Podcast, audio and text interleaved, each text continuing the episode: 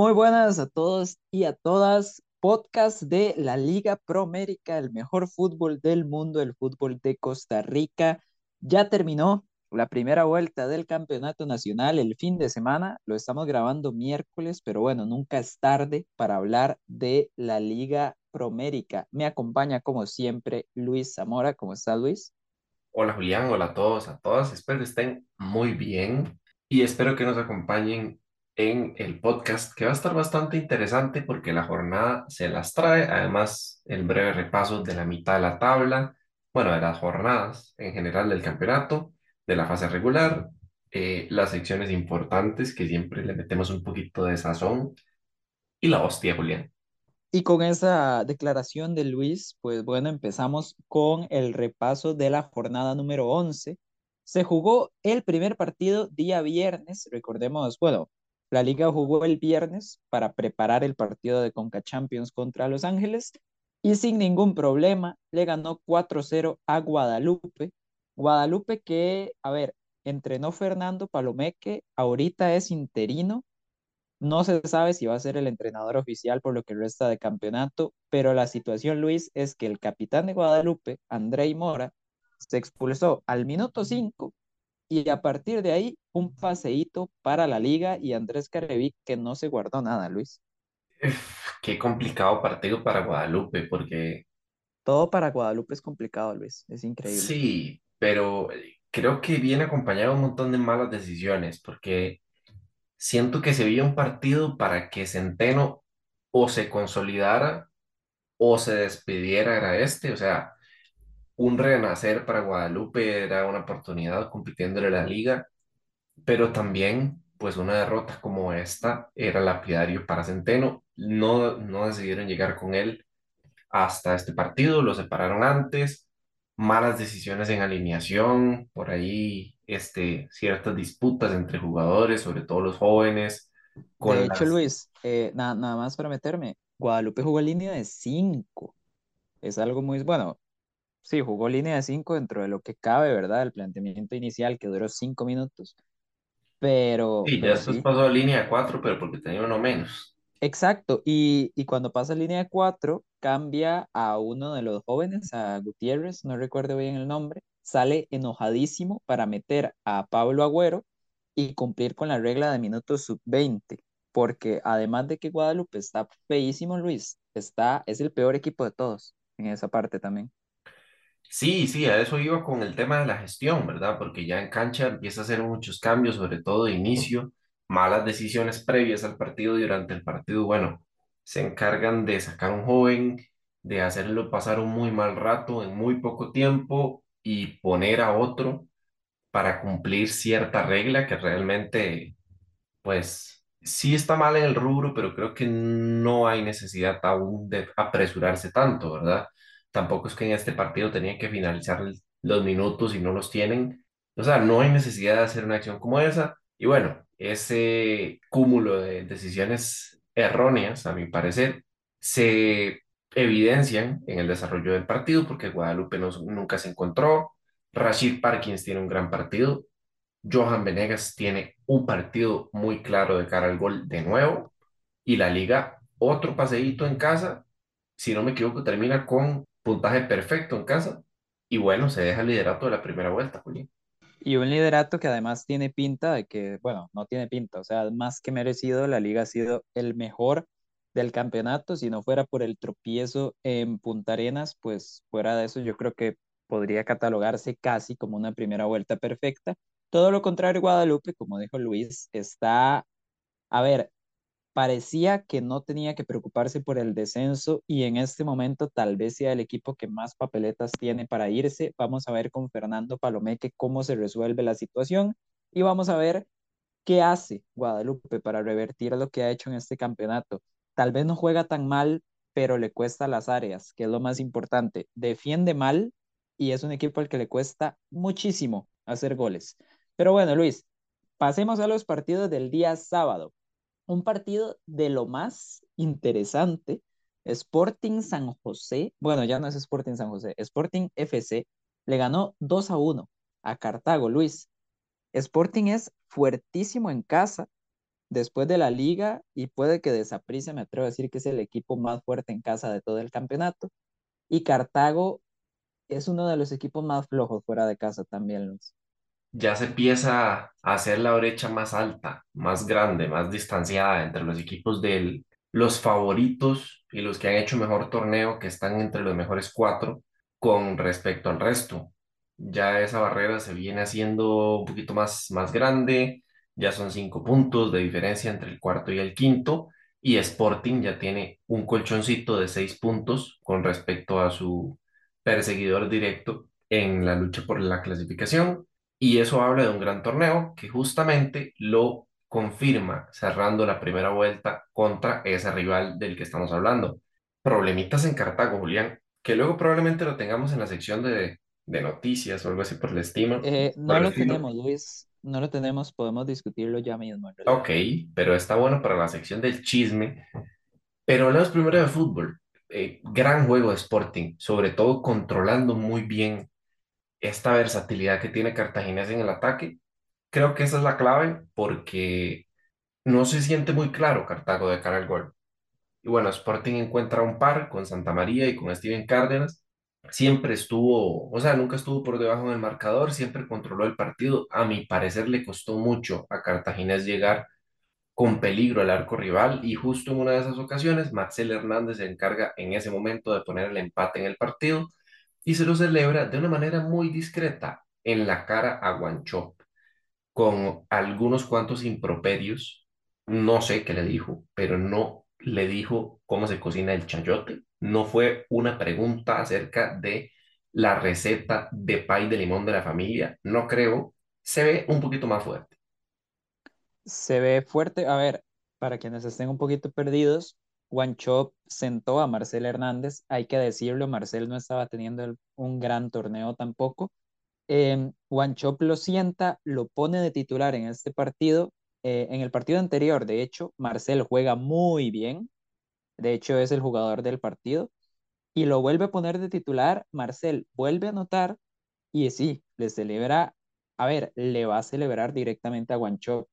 Eh, en rueda de prensa dijo que bueno, que esa es la forma de Marcel de desahogarse, que mientras siga haciendo goles no tiene problema, pero no deja de ser una situación llamativa en un equipo como Cartago y sobre todo con figuras como Marcel Hernández y Pablo César Guanchope también. Eh, Luis, me sorprende mucho la alineación de Guanchope. O sea, juega el jovencito Fred Cedeño de titular, juegan con tres laterales, o sea, juega José Luis Quiroz, Jordan Smith, Brandon Bonilla, o sea, juegan todos en una sola alineación. Un Luis Ronaldo Araya, un José Vargas, por ejemplo, en banca, y no es un partido fácil, o sea, me sorprende que haya cambiado la alineación así para ir a jugar a, a Romoser contra Sporting. Y del lado de Sporting, pues sí, poquito más que agregar, muy bien. Si este equipo no baja considerablemente, yo creo que lo podríamos ir metiendo en unas semifinales, pero todavía queda mucho, mucho para eso. Luis, ¿no hay nada más que agregar? En vez de buscando a Nemo, yo creo que ahorita es buscando a Isaac París. Isaac París jugó seis minutos, Luis, pero debería jugar más. Por ¿Estamos de eso. acuerdo?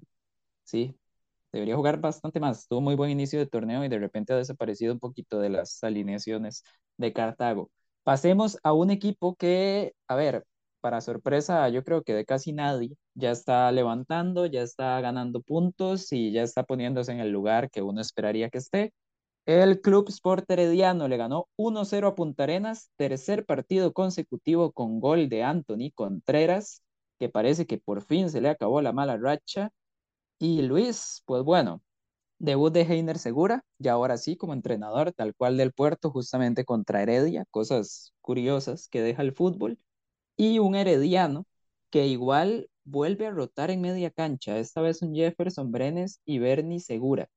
Me llama la atención que Jafet Soto, de entre todo lo que parece tener muy claro, no tiene para nada clara la media cancha, pero por lo menos, por lo menos, Luis, Heredia vuelve a sumar de a tres. Es interesante porque Jafet Soto siempre encuentra algo para, para modificar cuando retoma su equipo y no es ese entrenador que se casa con ciertos jugadores porque va rotando entre los, los momentos quizá más, los jugadores que tengan un mejor momento, digamos, en ese, en esas circunstancias. Y bueno, en algún momento utilizado como mediocampista, mediocampista defensivo, a John Jairo Ruiz, sabemos que, bueno, yo creo que todo el mundo conoce que el capitán de, de Herediano es Jelsin Tejeda, que es quizá el de más confianza, pero alrededor de él, pues sí ha probado bastante. Contra Saprissa lo hizo con Raúl y ahora este, también ha probado jugadores como Jefferson Brenes. Rota bastante, como dice Julián, parece no encontrarlo. Yo creo que al final se va a terminar decantando por Jelsin Tejeda como una opción más fija y por John Jairo Ruiz quizá como una opción más suelta. Pero mientras Jelsin no está, quizá tiene que encontrar un balance y eso es lo que está buscando actualmente. Es la tercera victoria al hilo de Heredia, después, bueno, contra Saprissa, contra Pérez de Ledón y contra Punta Arenas. Y eso le alcanza para meterse en el top 4 a 5 puntos de diferencia de su perseguidor. Eso habla un poquito de lo cerrado que está el torneo en esa zona media de la tabla, que ya habíamos hablado bastante, pero también habla de lo fácil que es encontrar un puesto arriba enrachándose, porque los equipos ceden muchos puntos. Vamos a ver, yo no veo cediendo tantos puntos a la Liga, a Prisa Sporting y a Heredia, sobre todo en la segunda parte de la, de la temporada, viendo lo que están haciendo ahorita. Y cinco puntos es una diferencia bastante considerable. A menos de los duelos directos, creo que no se va a aprovechar esa diferencia. Ahora lo vamos a tratar un poquito más, pero esta recuperación de Herediano, a mi criterio, lo hace colocarse como favorito para meterse en la clasificación final. De hecho, Luis, a menos que Cartago empiece a, a ser consistente, porque sabemos que Cartago con Guanchope es capaz de jugar muy bien, pero al mismo tiempo es capaz de perder partidos que no debería. Y a menos de que Cartago sea consistente, yo creo que es fijísimo que Heredia y Sporting son los otros dos equipos que completan las semifinales del campeonato.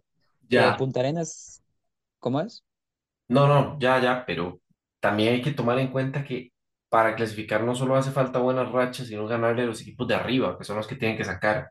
Y yo no veo ninguno del resto ganándole a otro del top cuatro Ese es otro punto, sí, digamos, no veo, qué sé yo, bueno, ya Punta Arenas le ganó un partido de la liga, pero a lo que dice Luis, por ejemplo, es que uno no ve a Punta Arenas repitiéndolo, ¿verdad? Incluso fue el primer partido de Punta Arenas después de que echaran al entrenador, Sí, Alexander Vargas. o sea, salvo algún Y accidente, lo normal es que no se sí, quiten muchos puntos entre sí, que pierda una cantidad de puntos similar a los de la primera vuelta. exacto, y, y más que todo, por ejemplo, un Punta Arenas que le puede ganar a la liga, pero perfectamente a la jornada siguiente pierden Guapiles, por ejemplo. Entonces, Esas son la clase de, de detalles, tal vez, que muchas veces hacen que los equipos de media tabla se queden en eso, equipos de media tabla.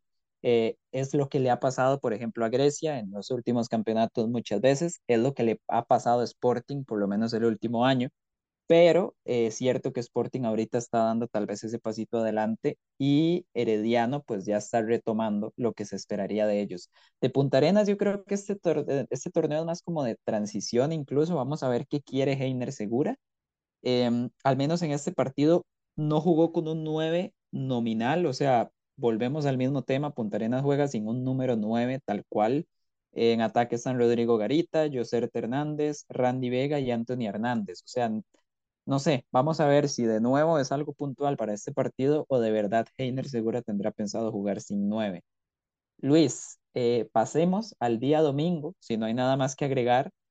Tenemos un Grecia 0-4 Saprissa, un primer tiempo cerrado y un segundo tiempo con la mano de Justin Campos de por medio, al menos desde la gradería, porque recordemos que está sancionado. Pero bueno, en el segundo tiempo, Saprissa hace tres cambios, es otro totalmente y le mete cuatro goles a Grecia, que es último lugar del campeonato y además fue el último partido de José Araya como entrenador, porque a partir de la siguiente jornada los va a dirigir Mauricio Wright, Luis. Sí, me parece que estaba cayéndose el cambio de entrenador. Es curioso porque Grecia, los jugadores dicen que entrenaban muy bien, que el entrenador lo hacía muy bien y que él tenía un buen grupo. Yo creo que ya lo habíamos comentado, Grecia se refuerza muy mal, encuentra quizá en sus jóvenes algún tipo de esperanza, pero la verdad es que no es suficiente para levantar un equipo. A mí me jugadores, preocupa, Luis, a mí me preocupa el discurso incluso de los jugadores de Grecia, porque uno sí, ve a Esteban Ramírez en, en conferencia de prensa o al jugador que entrevisten después del partido y ellos dicen como sí, estos no son los resultados que esperábamos, etcétera. O sea, es, es la hablada de siempre, pero no sé, o sea, noto que el equipo está hasta tranquilo, podría sí, decirse. No sé, no siento ese carácter tal vez de un equipo que, que necesita cambiar para poder, di, ya Grecia está hasta metido, ¿verdad? En la cuestión del descenso también, entonces, no sé, me preocupa esa parte del equipo. Claro, y, y sí, con Guadalupe y con Grecia se está haciendo más grande el asunto, porque antes metíamos por ahí en la pelea posiblemente de largo a Santos y a Pérez Celedón, se han ido levantando y ahora los que están más cerquita de Guadalupe, eh, de, de Santos y Guanacasteca, pues son, son Grecia y Guadalupe. Yo no compraba ese discurso, como dice Julián, de, de que Grecia está bien, de que Grecia compite.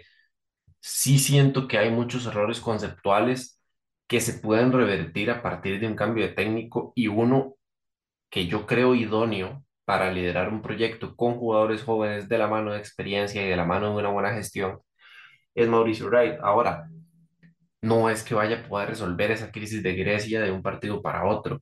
Hay que encontrar cierto balance que normalmente no se puede hacer en 11 partidos. Pero bueno, vamos a ver en qué, en qué para la gestión de, de Mauricio Wright. Tiene medio torneo para trabajar, no se le pide clasificación, se le pide pues evitar el descenso y tratar de mantenerse un poquito ahí en la pelea. Y creo que lo va a conseguir, sobre todo por el colchoncito que tiene, que cada vez se hace menor. Ahora, Saprissa, gran partido de nuevo de Warren Madrigal, se le vuelve a dar el gol a Paradela. Ryan Bolaño se asienta un poquito más en esa banda izquierda, sobre todo con las rotaciones que ha tenido que hacer Saprissa últimamente por las expulsiones en el partido de Heredia, eh, hablando específicamente en el caso de Fidel Escobar. Y poco más que agregar, Angulo está a un gol de llegar a los 100. Paradela, importante para Paradela, que venía jugando bien venía muy mal de cara a gol, como la mayoría de delanteros de esa prisa, siempre, en cualquier año, pero, pero genera mucho. Paradela es un jugador muy importante para cualquier ofensiva porque además de anotar, genera espacios, genera jugadas de peligro. Y bueno, es un jugador de apoyo. Además de eso, tiene la, la cualidad de él por sí mismo generarse sus jugadas y, y concretarlas. Y bueno, marca el gol de la jornada, a mi parecer. Y, y lo de Warren Madrigal, destacarlo de nuevo, Saprissa siempre encuentra la facilidad de, de poner jugar a un jugador joven y que al final resulte que la confianza del técnico se valorice en, en cuanto a resultados del jugador. Y Warren Madrigal es el, el vivo ejemplo de eso. Ya es, si no me equivoco, el segundo gol en el torneo, un jugador que demuestra que tiene muy buen cabeceo y, y cuesta mucho encontrar este perfil de jugador como lo es él, que es para el, para el que no lo he visto jugar, es algo parecido a, a Álvaro Zamora, quizá un poquito más adelantado, no tanto un delantero centro, sino tal vez un segundo punta, se podría decir, y tiene bastantes cualidades a tomar en cuenta. Curioso, sí, como dice Luis, cómo la expulsión de Fidel Escobar automáticamente cambia el sistema de esa prisa. O sea, adiós a la línea de 5 y volvemos a la línea de 4 eh, hablamos en el partido anterior que es valioso que volviera Cristian Bolaños y Álvaro Zamora a la alineación titular. En este partido contra Grecia no tienen un muy buen primer tiempo y es justamente a partir de los cambios de ellos, como menciono, entra el propio Paradela, entra Jeffrey Valverde y entra Ryan Bolaños por Gerald Taylor. Y a partir de ahí, Saprissa, pues sí, le pasa por encima a Grecia. Es claramente el segundo mejor equipo de la fase regular más allá de polémicas arbitrales, más allá de que se digan cosas fuera de la cancha, la realidad es que Saprissa, eh, con unas tal vez tres jornadillas ahí más o menos, pero ha sido el segundo mejor equipo de lo que llevamos de torneo. Y Grecia sí, Mauricio Wright dijo que la idea ahorita es salir del último lugar del campeonato, entendiendo que ya con salir del último lugar, pues también se estaría saliendo de esa preocupación del descenso, ¿verdad? Porque lo de Grecia, de que ha sido el peor equipo del torneo, yo creo que eso también está bastante claro.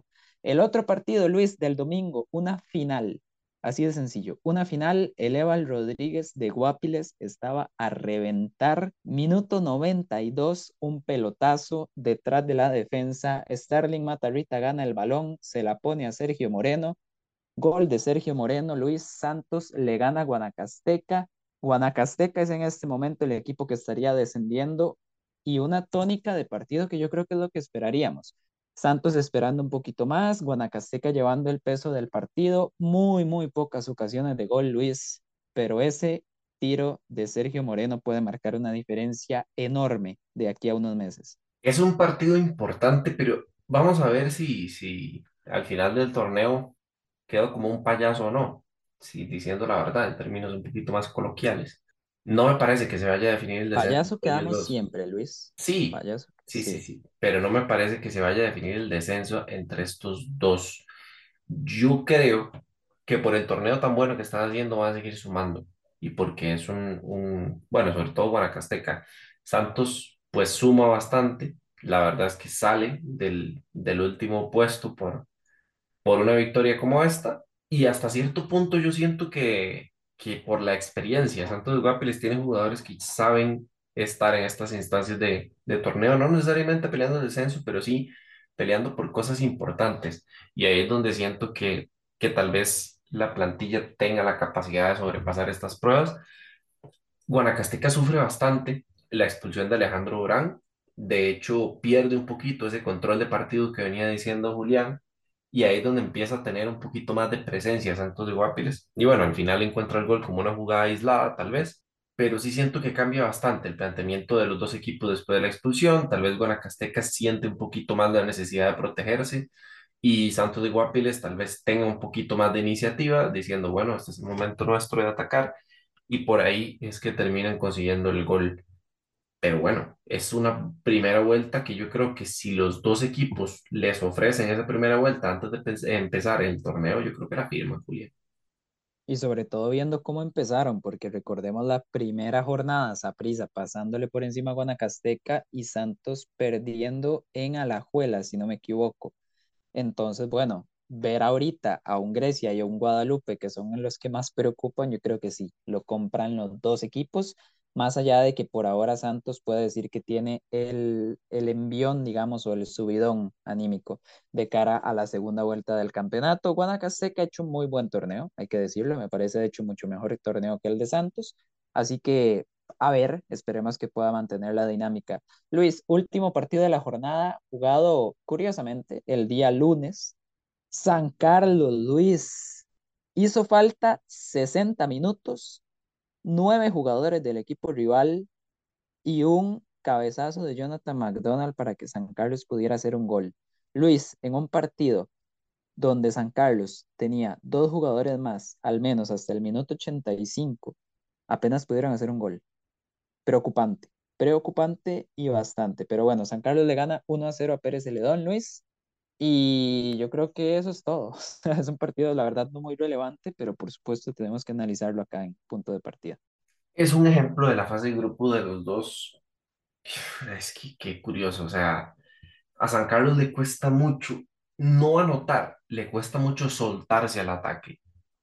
Y Y bueno, se nota, e- es un partido que digo, como que lo define a la perfección el, el torneo hasta el momento de San Carlos, porque siento que le hace falta mucha confianza al equipo. Con dos jugadores Demasiada. menos, Pérez Celedón desde el minuto 20 me parece, algo así alrededor, 16, desde el minuto 16, es que es increíble. y se va soltando muy de a poco, como, como San Carlos es como un perrito que tiene miedo de que alguien lo acaricie o que, o que no le guste el contacto con la gente o con otro perro y que poco a poco va encontrando la, la forma como de acercarse. Algo así es San Carlos en este partido, porque no encuentra este, esa seguridad en salir, en soltarse. Se siente muy cómodo, no permitiendo más que buscando. Y bueno, a partir de, de, de las dos expulsiones, le cuesta salir, cuando sale encuentra un gol y después es un poco para atrás igual. Pérez Celedón también encuentra control en algunos lapsos del partido. Le cuesta el partido de San Carlos bastante, tanto que termina sufriendo un poco de más, le terminan expulsando también este, otro jugador y bueno, se vuelve un poquito complicado, pero al final termina sacando la tarea y vamos a ver que se mete a dos puntos de estar de quinto lugar. No está mal eh, visto en términos numéricos, pero en términos de análisis en general yo creo que sí es algo a tener en cuenta.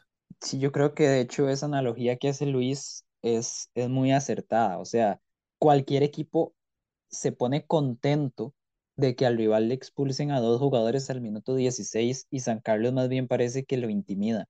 O sea, el saber que tienen dos jugadores más pareciera que más bien les da miedo asumir esa responsabilidad. Y a partir de ahí, bueno, si no fuera por la maña o por la experiencia o como quieran decirlo de Jonathan McDonald, no estoy diciendo que hiciera un buen partido, pero es el único jugador que además de eso pudo encontrar un espacio para hacer un gol. Y eso preocupa mucho. Y en el caso de Pérez, eh, sí, preocupante que Lucas Mesa se expulse al minuto 4, Junior Delgado al minuto 16, y a partir de ahí, pues poquito más que hacer, ¿no? O sea, ya a partir de ahí lo mejor a lo que puedes aspirar es prácticamente un 0 a 0 o un 1 a 1, dado el caso.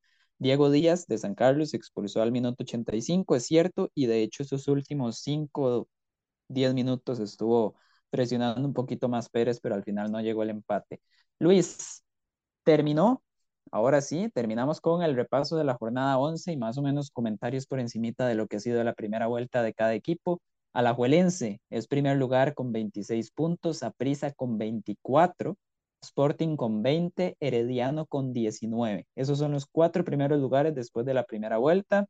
Ahí atrásito, desde Cartaginés hasta Pérez Celedón, que es décimo lugar, tenemos apenas tres puntos de diferencia, hablando de la zona media, claro que sí.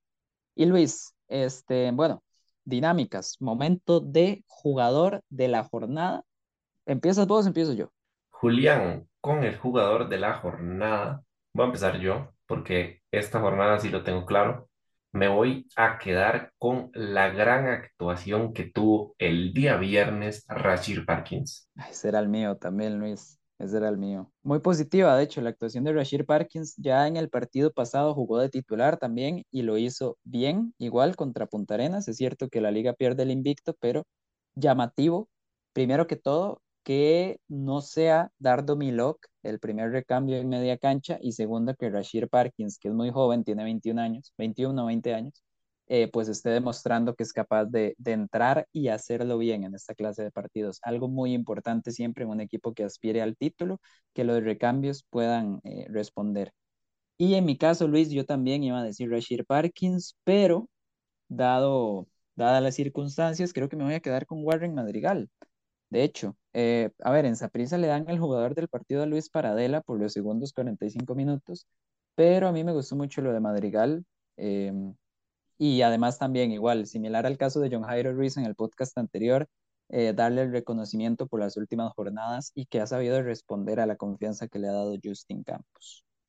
Así es. ¿Algo que agregar, Luis? No. No hay mucho más que agregar y nos vamos entonces a la sección de noticias, Luis, o como nos gusta llamarla a nosotros, la sección de cositas. La sección de cositas, sí, estamos. La sección de cositas, esta vez, a ver, tenemos bastante. Empecemos, Luis. Ya la CONCACAF, por medio de un comunicado, anunció cómo va a ser la clasificación al Mundial y la clasificación a la Copa América. A ver, cuénteme. Empecemos con la Copa América. A la Copa América van a ir las cuatro selecciones semifinalistas de la Liga de Naciones. Así que si a alguien no le no vamos. Y segundo, si a alguien no le interesa la Liga de Naciones, pues bueno, ya le puede ir interesando. Sí. Y bueno, no voy a entrar en muchos detalles del formato y demás para no alargar el podcast. Cualquier cosa, los oyentes pueden ir a buscarlo o nos piden que lo hablemos en el siguiente podcast. Para la clasificación del Mundial, recordemos que en el 2026 los anfitriones son México, Canadá y Estados Unidos. O sea, esos tres países ya están clasificados automáticamente. Aparte de eso, CONCACAF tiene tres cupos directos y dos cupos a repechaje. Luis, si la Sele no va al 2026 al Mundial, no volvemos a grabar un podcast de fútbol nacional en nuestra vida. Si la Sele no va al 2026 al Mundial, me pinto un brazo de negro. Totalmente. Y no, o sea, no, no, no, no un tatuaje, o sea, se lo pinta, tal cual. Me lo pinto con, una, con un pincel. Exacto. Con esmalte de uñas negro. Sí, para que cueste más dinero también. Y bueno, con la declaración de Luis, nada más para explicar un poquito, a ver si se tiene que pintar el brazo. A ver, aquí voy a tal vez entrar un poquito más en detalles. Básicamente, la CL va a entrar a la clasificación al Mundial a partir de la segunda ronda. Eh, donde van a haber seis grupos de cinco selecciones, juegan todos contra todos, avanzan los dos primeros de cada grupo y en la última ronda hacen tres grupos de cuatro, vuelven a jugar todos contra todos y el ganador de cada grupo irá directo al Mundial. Luis, yo esperaría clasificar directo al Mundial, sobre todo si no están los de Norteamérica, pero bueno, nunca se sabe. Sí, Nunca se sabe. Nunca se sabe sobre todo porque como es con CONCACAF, probablemente termine uno de los equipos competitivos en el mismo grupo de la Sele, es decir, Jamaica, Honduras, Panamá, El Salvador, probablemente terminen en el equipo, en el mismo grupo que la selección. ¿Tiene la obligación de clasificar directamente? Sí, 100%, ante cualquiera de esas que dije, pero no se descarta que se pueda complicar porque es la selección y porque las otras también compiten muy bien. Yo creo que para eso también va a ser muy importante eh, ver la Liga de Naciones, ¿verdad? Dependiendo de cómo le vaya la Sele por ahí, nos podemos dar una idea de cómo va a ser el siguiente proceso mundialista. Luis, el caso de Orlando Galo. La FIFA, vamos a ver, no tengo ni idea de cómo, pero parece que el hombre demostró que la crema para espinillas, que fue la que causó el positivo, no se la aplicó él mismo, sino que era para ponérsela a la novia. No sé cómo, Luis, la FIFA parece que aceptó eso y entonces la sanción es de un año. Y es de un año desde el momento que notificaron el caso positivo. O sea que Orlando Galo va a volver a jugar el 19 de octubre, Luis. Interesante. Yo no sé cómo justifico no eso, la verdad. Yeah. Pasa a la siguiente noticia. A, a, mí es que de verdad me gustaría saber cuál es, o sea, cómo demuestra uno que no se aplicó una crema para espinillas así mismo. Pero bueno, eh, Luis, caso de arbitraje, y ojito que aquí puede durar un poquito. Eh, primero, el árbitro Keylor Herrera denunció al, a cuatro árbitros de la comisión de arbitraje por difamación. Lo habría hecho porque al parecer esos cuatro árbitros le echaron la culpa de que él es, de que Keylor Herrera es el, la persona que filtró el chat, el famoso chat donde están hablando de Justin Campos y todo. Al final, Luis, terminaron hablándolo a lo interno y Keylor Herrera dijo, está bien, no voy a hacer nada. El detalle es que, si no recordamos mal, el mismo Saprisa y Guadalupe, pero bueno, en este caso Saprisa, le envió una carta a la comisión de arbitraje diciendo que le preocupan los comentarios de ese chat de árbitros, que pide que por favor los árbitros que están en esa conversación no vuelvan a pitar en los partidos de esa prisa y que tome medidas al respecto a la comisión de arbitraje. La comisión de arbitraje dice que no hay que sancionar nada porque las declaraciones no son de sanción, o sea, no se está no hay sesgos hacia ningún equipo y que también no pueden no designar árbitros a esa prisa porque eso va en contra del reglamento. Un equipo no debería poder decidir qué árbitros le tocan y cuáles no.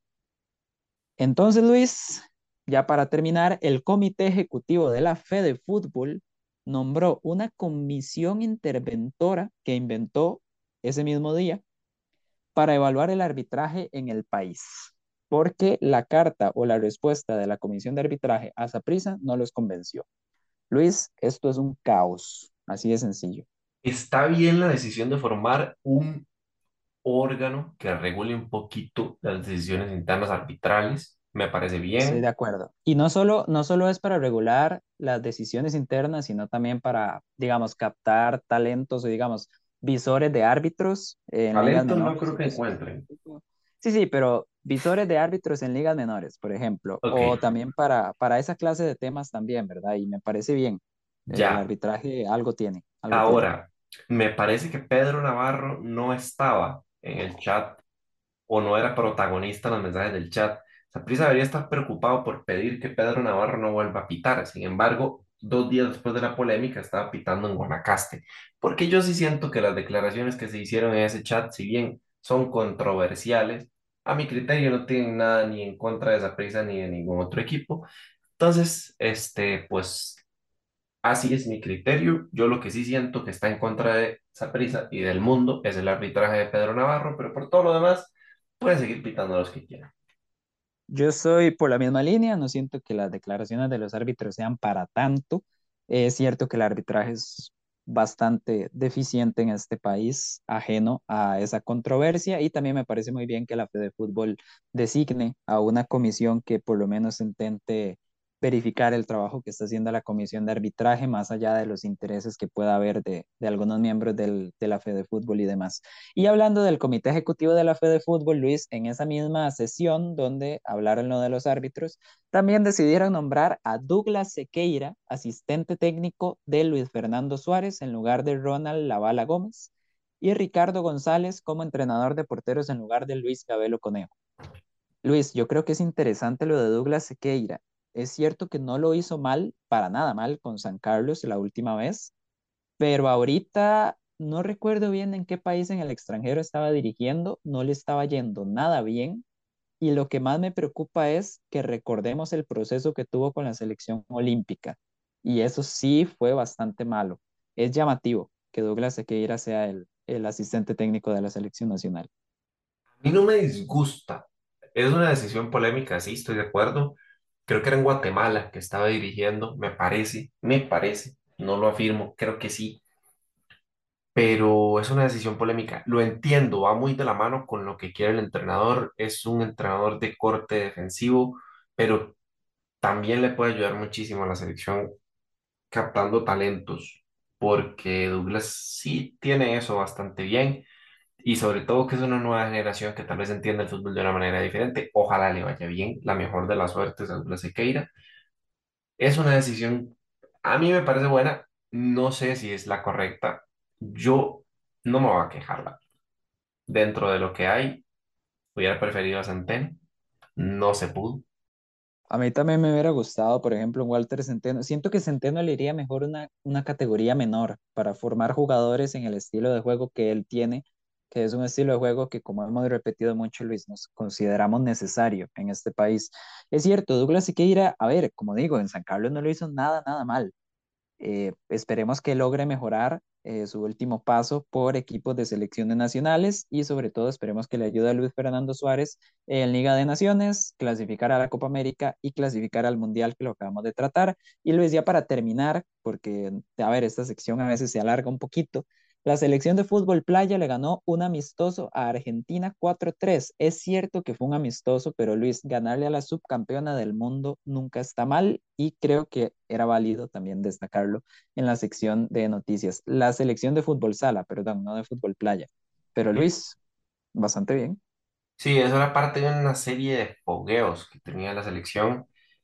Fueron dos partidos en un fin de semana, no me acuerdo contra qué selección fue la otra si no me equivoco, dos resultados positivos. Está bien, bastante destacable que las otras disciplinas también tengan este tipo de fogueos, que se traigan al país, porque fueron en el, en el gimnasio Scotiabank de la Fede Fútbol, del Proyecto Gol. Y bueno, buena experiencia para los jugadores de acá, buen fogueo y buen resultado también, que no está de más. Y Luis, con esto terminamos la sección de cositas Ahora sí podemos pasar a la parte de las predicciones. Recuerden nuestros oyentes que eh, estamos haciendo, bueno, ya estamos contabilizando las predicciones a ver quién es peor entre Luis y yo. Y Luis es el que tiene más o menos los resultados de la jornada 11 y después hacemos las predicciones para la jornada 12. Julián, recordémosle a la gente que la jornada anterior yo acerté tres de los seis resultados y usted uno de los seis resultados, por lo cual la tabla Eso no quería, yo no quería recordar, yo no quería recordarlo, Luis, pero bueno, ya, lo recordé. Sí. Pero es más, es para, para hacer la sumatoria de los puntos de esta vez. En el primer partido, Julián y yo dijimos que ganaba la Liga Guadalupe, acertamos los dos. En el segundo partido, yo dije que ganaba Sporting, Julián dijo que ganaba Cartaginés. Evidentemente, los puntos van para mi lado. En el tercer partido yo dije que ganaba Herediano, Julián dijo empate, otra vez los puntos van para mi lado. En el cuarto partido dijimos empate entre Santos y Guanacasteca, nadie acertó. Ambos le dimos el puntaje a Saprissa contra Grecia y acertamos ambos.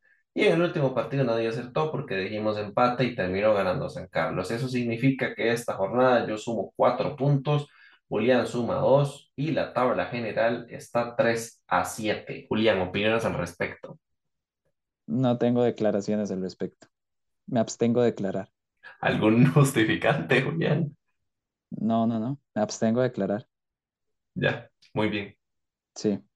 Bueno, momento de la remontada, Luis. Vayamos de una vez. Eh, a, mí, a mí se me da esto de las remontadas. Quienes no me creen, pues bueno, eh, la Liga del Fantasy usualmente suele ser el caso y no siempre me alcanza para remontar, pero esperemos que sí con la Liga Promérica. Y ahora sí, Luis, Predicciones. El día sábado, Grecia Sporting. Yo le apuesto a Sporting. Empate. Opa, ojo, ojo al detalle. Efecto cambio de entrenador que, siendo sinceros, en este campeonato suele funcionar. Guadalupe Herediano. Le apuesto a Herediano. Herediano. Pérez Celedón Cartaginés. Le voy a Cartago. Empate. Punta Arenas San Carlos.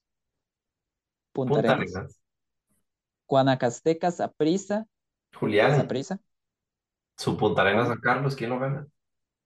Punta Arenas, Luis. Ah, bueno. Sí. Guanacasteca y Saprissa. Voy por Saprissa. Es en Guanacaste. Es en Guanacaste, sí, eso es interesante. Guanacasteca le empató en casa a la Liga y a Cartago. Ojito. Y le ganó a Sporting también. A la hostia, Julián. Eh, ganas a prisa. Y finalizamos con una alajuelense Santos. Yo le he puesto a la Liga, Luis. La liga. Y entonces ya con eso tenemos las predicciones para la jornada 12, los mejores éxitos para la liga representando al país porque los demás se la pelaron en la liga con CACAF. Y ya con esto terminamos el podcast de Liga Promérica. Muchísimas gracias a quienes siguen esta serie de fútbol tico. Muchísimas gracias también a quienes siguen la página. Recuerden darle ese follow o seguirnos en redes sociales, punto de partida guion bajo CR. Ya va a empezar el campeonato de primera división de voleibol, así que atentos a ese contenido por ahí. Ya empezó el, la Liga Superior de Baloncesto, así que atentos también por ese lado. Siempre continúa el fútbol costarricense. Tenemos UEFA Champions League, que vamos a tener podcast analizando lo que sucede en los octavos de final. Y más allá de eso, estén atentos si hay alguna otra noticia relevante en el mundo del deporte. Muchísimas gracias de nuevo a quienes nos escuchan, a Luis, y nos vemos hasta la próxima. Hasta la próxima.